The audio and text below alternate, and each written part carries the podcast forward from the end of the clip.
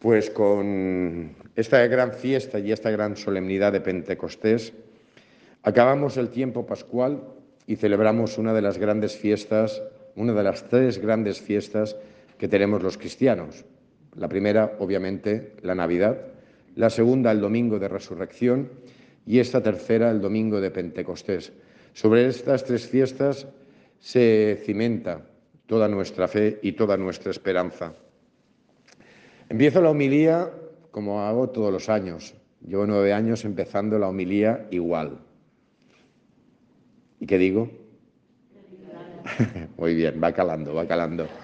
Ayer hubo una misa donde nadie me dijo nada. Digo, bueno, pues nada, insistiré constantemente con la felicitación. La felicitación, obviamente, porque hoy es el cumpleaños de la Iglesia. Es en Pentecostés donde nace la Iglesia. Para que nos hagamos un poco la idea, cuando Jesús escoge a los doce, ese es el momento de la concepción. Y, a veces pensamos que Jesús solo tenía doce. No, tenía doce apóstoles, pero tenía un montón de discípulos que iban detrás de Jesús. No era un, un grupo importante los que compartieron vida con Jesús. El proceso de gestación es ese, todo ese periodo donde en la vida ordinaria de Jesús compartió vida con los apóstoles y con los discípulos.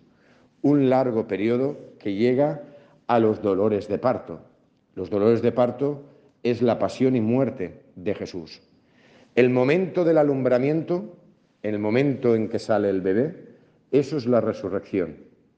Y el momento en que el bebé empieza a llorar, coge ese aliento y empieza a llorar y abre los ojos, cuando hay una nueva vida, eso es Pentecostés. Por eso hoy es el cumpleaños de la Iglesia, porque con Pentecostés ese grupo y muchos cogieron ese aliento que les dio y, crearon algo nuevo en medio de la humanidad. El gran protagonista de la Iglesia, sin lugar a dudas, es el Espíritu Santo. Porque sin el Espíritu Santo no entendemos absolutamente nada. Y si entendemos algo, es por el Espíritu Santo, no por nuestra razón, ni por nuestra inteligencia, ni por nuestra voluntad, sino por el Espíritu Santo. Mirad, la presencia del Espíritu en la Iglesia es súper evidente, muy, muy, muy evidente. Y a poco que una persona pueda pensar un poquito, se dará cuenta de que efectivamente el Espíritu Santo está en la Iglesia. Y es muy lógico. Mirad, todo lo que nosotros celebramos, todo lo que nosotros creemos, es totalmente irracional. Vamos a ver. Un Señor muerto en una cruz puede ser mi Salvador. ¿Qué ha resucitado? ¿Qué ha resucitado? ¿Eso quién lo ha visto? ¿Lo has visto tú? ¿Tú has visto un resucitado? ¿Tú has visto un resucitado? ¿Tú has visto un resucitado? ¿Conoces a alguien que haya visto un resucitado? No. Qué absurdo. Detrás de un Señor que Él dice, que come mi carne y bebe mi sangre tendrá vida eterna. ¿Vida qué? ¿Comer su qué? ¿Vida eterna? ¿Qué vida eterna? Cuando uno muere, desaparecemos. Aquí no hay nada. Cuando uno muere, desaparecemos y aquí no existe nada. ¿Es que alguien sabe lo que hay después de la muerte? ¿Alguien ha venido, algún muerto, a contaros que hay algo después de la vida? ¿Os lo han contado alguien? No. ¿Y que hay vida? Me voy a la casa del Padre. ¿A la casa de quién? ¿Un padre? ¿El padre de quién? ¿Padre mío?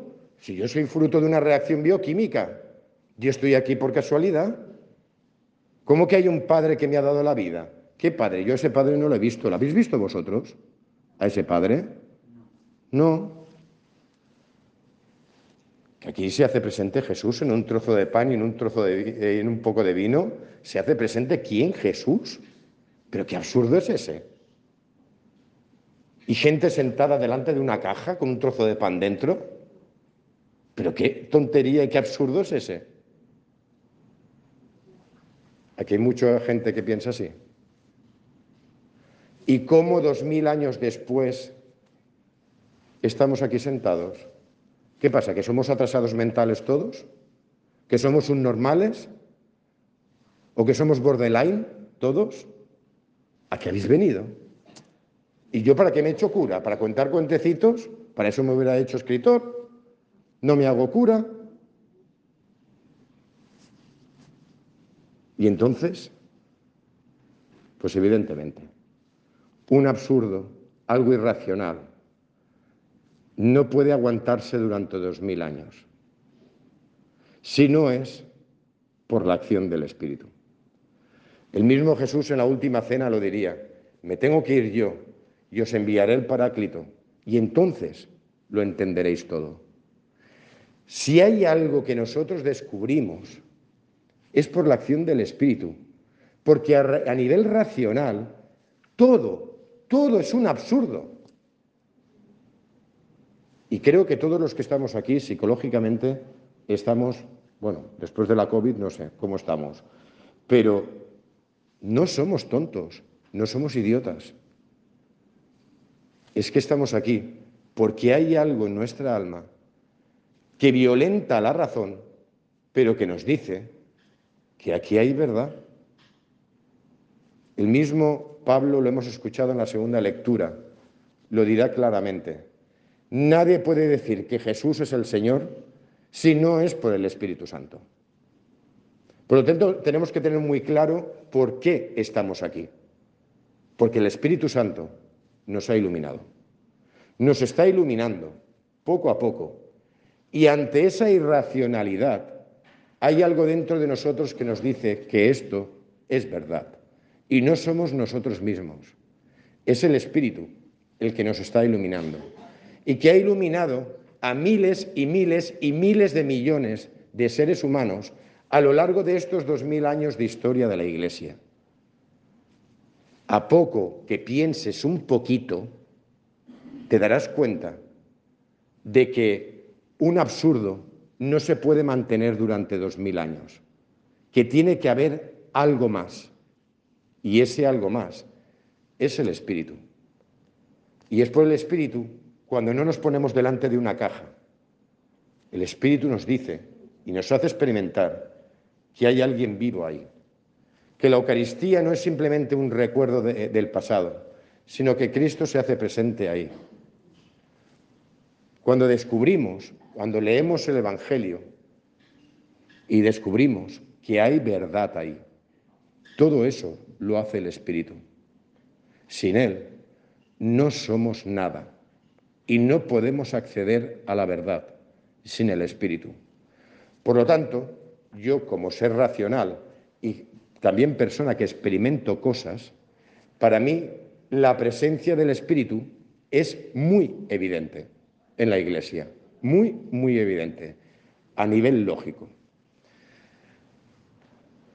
Esa presencia del Espíritu, y también lo dice San Pablo en la segunda lectura, lo que hace es enriquecer a la Iglesia, es el espíritu de, la verdad, pero lo que ha hecho el espíritu es la diversificación y la multiplicación de la Iglesia. La diversificación por medio de los carismas, que lo que hace es dar color y enriquecer a la Iglesia. Y cuando uno se mete dentro de la Iglesia, es cuando uno se da cuenta cuánto ha enriquecido, enriquece y enriquecerá el Espíritu a la Iglesia. Y por medio de esa riqueza es como nosotros vamos creciendo. Porque la Iglesia es muy, muy, muy diversa. Y eso es lo que ha hecho el Espíritu. Todos los dones del Espíritu están dentro de la Iglesia.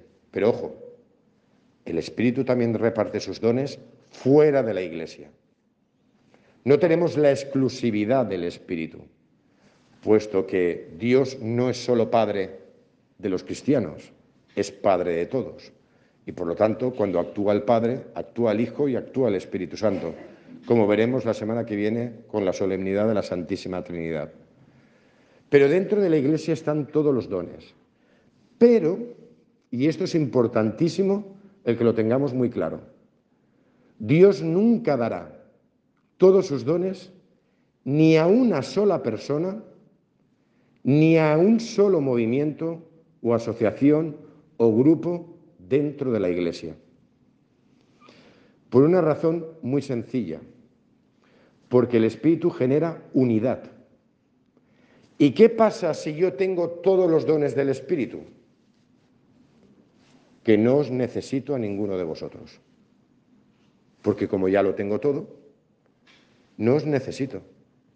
Yo necesito para llevar a la plenitud y para conocer la verdad todos los dones del Espíritu. Pero si ya los tengo, vosotros no me hacéis falta. Y es cuando viene esa gente que se cree tocada por Dios y con todos los dones del Espíritu, que generalmente, ¿qué pasa? Que son gente soberbia, prepotente y autosuficiente. Y eso pasa también con los movimientos dentro de la Iglesia. Esos movimientos que se creen que lo tienen todo y no necesitan de los demás y se convierten en prepotentes, autosuficientes y soberbios, porque no necesitan de los demás. Ojo con esto, porque el Espíritu lo que hace es, yo te doy un don a ti, a ti te doy otro, a ti te doy otro y a ti te doy otro. Pero yo necesito todos los dones. Entonces, ¿qué, ¿qué, tengo que hacer? Te necesito a ti, porque tú tienes lo que a mí me hace falta. Y tú me necesitas a mí, porque yo tengo lo que a ti te hace falta. Y esa diversidad lo que genera es encuentro. Y cuando hay encuentro, hay unidad.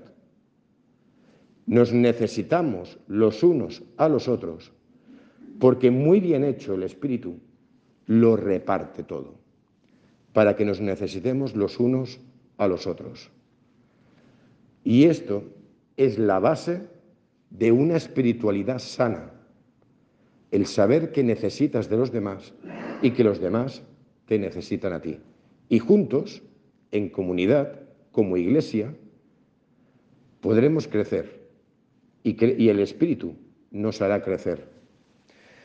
Yo recomiendo, por experiencia personal, que bebáis de muchas fuentes, que bebáis de muchos carismas, porque eso os enriquecerá y os hará disfrutar y experimentar la grandeza y la hermosura de la Iglesia, tocada por el Espíritu, diversificada por el Espíritu.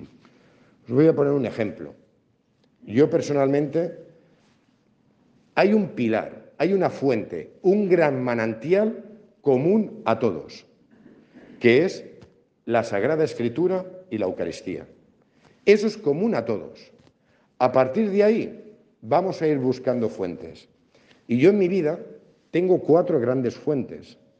San Ignacio de Loyola, Santa Teresa de Jesús, San Francisco de Asís y San Benito. Cuatro carismas muy diferentes, pero que bebiendo de todos me ha enriquecido.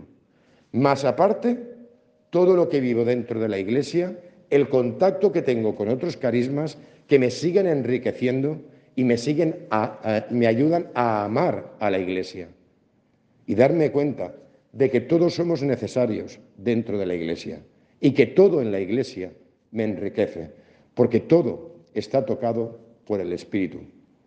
Esas son mis fuentes, cada uno que busque las suyas, pero yo os recomiendo, no bebáis solo de una fuente, enriqueceros con todas las fuentes que hay dentro de la Iglesia. Eso os hará crecer alimentará vuestro espíritu, vuestra alma y sobre todo os hará amar a la iglesia y daros cuenta de cómo el espíritu actúa dentro de ella.